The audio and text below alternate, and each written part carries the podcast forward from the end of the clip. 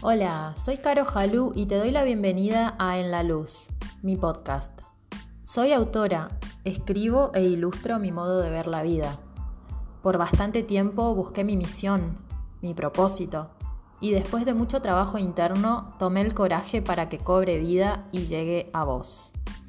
Con este podcast intento contribuir en dar luz con experiencias, info, anécdotas o charlas sobre los temas de los que soy fan como el crecimiento personal, la conciencia interna, el autoconocimiento y el bienestar. Deseo que siempre encuentres tiempo para dedicártelo a vos misma y si puedo acompañarte, aún mejor. Gracias por estar acá y ya mismo empezamos.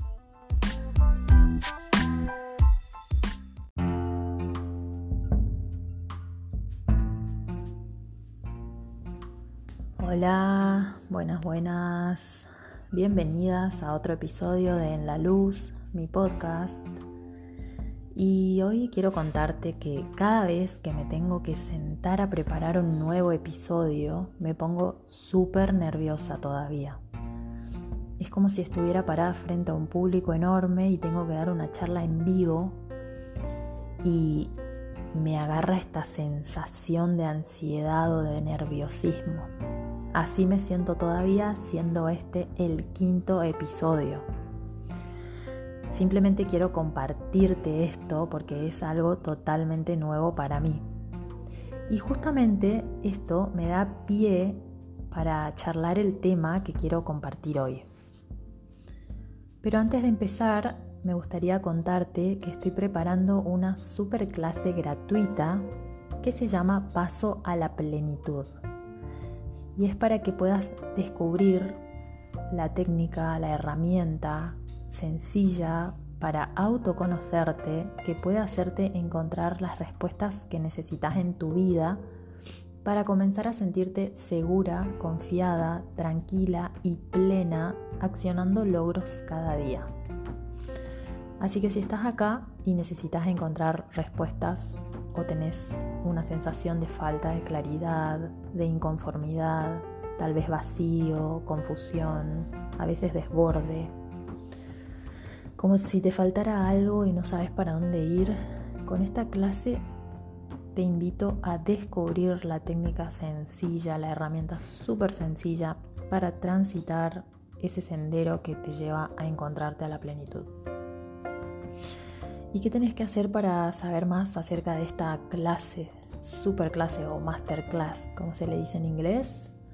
Bien, simplemente estar atenta a este podcast, al mail o a mis redes sociales donde voy a compartir más acerca de, de esta clase.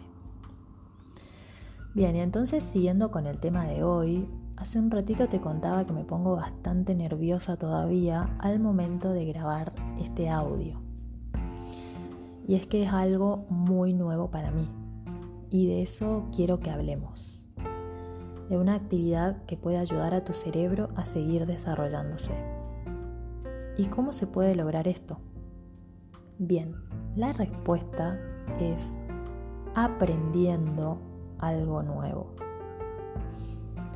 Cuando el cerebro está ocupado en un nuevo aprendizaje o en una nueva experiencia, establece una serie de conexiones neuronales.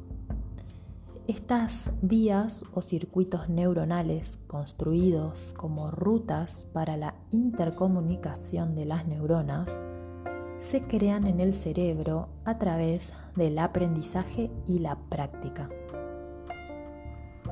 Las neuronas se comunican entre sí mediante conexiones llamadas sinapsis y estas vías de comunicación se pueden regenerar durante toda la vida. Cada vez que se adquieren nuevos conocimientos a través de la práctica repetida, la comunicación o la transmisión sináptica entre las neuronas implicadas se ve reforzada. Este es el concepto a grandes rasgos y muy por arriba de lo que se conoce como plasticidad cerebral o plasticidad neuronal. Así que para que el cerebro se siga desarrollando y creando nuevas conexiones neuronales, hay que seguir aprendiendo. Aprender, estudiar, incorporar nuevos conocimientos, no perder la curiosidad, intentar mejorar tus hábitos. Se necesitan 26 a 30 días ininterrumpidos de constante nuevo estímulo para crear estas nuevas conexiones neuronales que hacen que el cerebro se adapte a la nueva información. Los últimos hallazgos de neurociencia indican que es posible crear estas diferentes conexiones y que se puede conseguir que nazcan nuevas neuronas, según lo explica el profesor Terry Zenowski, que es un investigador y director del Laboratorio de Neurobiología Computacional en California. La práctica repetida de una nueva actividad ayuda a que se generen nuevas neuronas en el, en el hipocampo. Y si además al aprendizaje de una actividad le sumamos que ésta sea una actividad física, como por ejemplo un deporte o cualquiera que implique mover el cuerpo, nos permite realmente mantener joven el cerebro. Y esto es algo fantástico, ¿no? También se comprobó que el trabajo manual, sobre todo si es algo nuevo que aprender, contribuye tanto a la formación de nuevas conexiones neuronales como a la práctica meditativa que se da en la repetición de las manualidades, lo que nos permite reducir el estrés. Así que para mantener saludable el cerebro hay que aprender, aprender, aprender. Y si además lo que aprendemos implica moverse, son dos grandes ayudas. Y hablando de aprender y sobre todo una actividad manual, hace poco publiqué mi primer taller online para crear desde cero una bitácora Midori, que es un cuaderno muy muy muy sencillo de hacer, y para iniciar en la práctica del journaling o escritura personal, que es algo que me encanta. Así que estas dos actividades están combinadas en un taller online que está grabado y que lo podés ver a tu tiempo. Sabemos, porque hace unos episodios atrás lo compartí, que dos minutos al día de journaling o de escritura de una experiencia positiva puede cambiar tu vida. Y además, realmente puedes mostrar resultados sorprendentes que ni siquiera vos vas a poder creer y esto sí lo puedo contar con mi experiencia. Hace más o menos dos años que practico casi a diario, y es casi porque a veces hay días que no lo hago, sobre todo si estoy de viaje, el journaling o escritura personal. Y aunque no lo creas, es una de las razones por las que estoy acá hoy animándome a hacer este podcast compartiendo esta información con ustedes. Antes no se me hubiese pasado por la cabeza hacerlo. O tal vez sí, pero no, no hubiese tomado acción porque no hubiera tenido el valor de poner mi voz, mi cuerpo y mi energía en esto. Hoy me animo y lo hago, pero gracias a haber tomado el coraje después de mil charlas internas conmigo misma en el papel charlas en donde volcaba todo ahí, sacándolo de mi mente, alivianando esa carga que traemos a diario, para poder escuchar y ver claramente lo que sí quería hacer y para lo que debía tomar valor.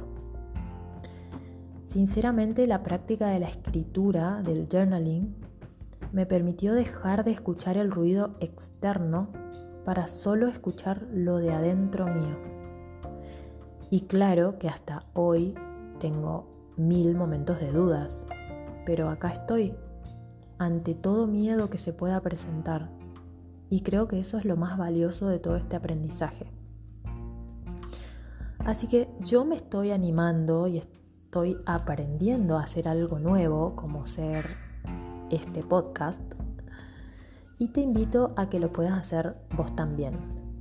Te invito a que puedas comenzar a implementar como hábito lo que deseas, eso que, adentro tuyo te está diciendo, te está pidiendo que lo hagas, y que te acompañes de la escritura de un journal, diario, cuaderno para documentar tu experiencia, para descargarte, para darte ánimo en los momentos en los que necesites. En tu encuentro con el papel no dependes de nadie, solo de vos y te pone cara a cara con vos misma.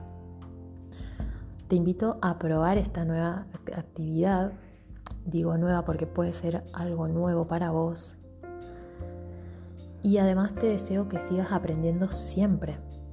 Y ahora ya sabes que todo esto generará que tu cerebro siga desarrollándose, además de contribuir a la reducción del estrés y aportar muchísimo a tu bienestar general. No importa la edad que tengas.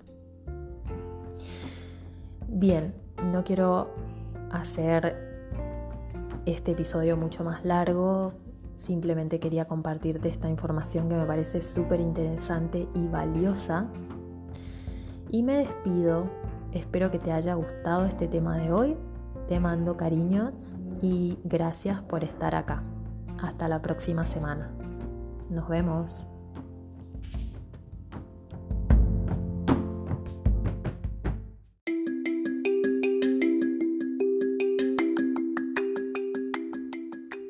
Gracias por haberme acompañado en este capítulo.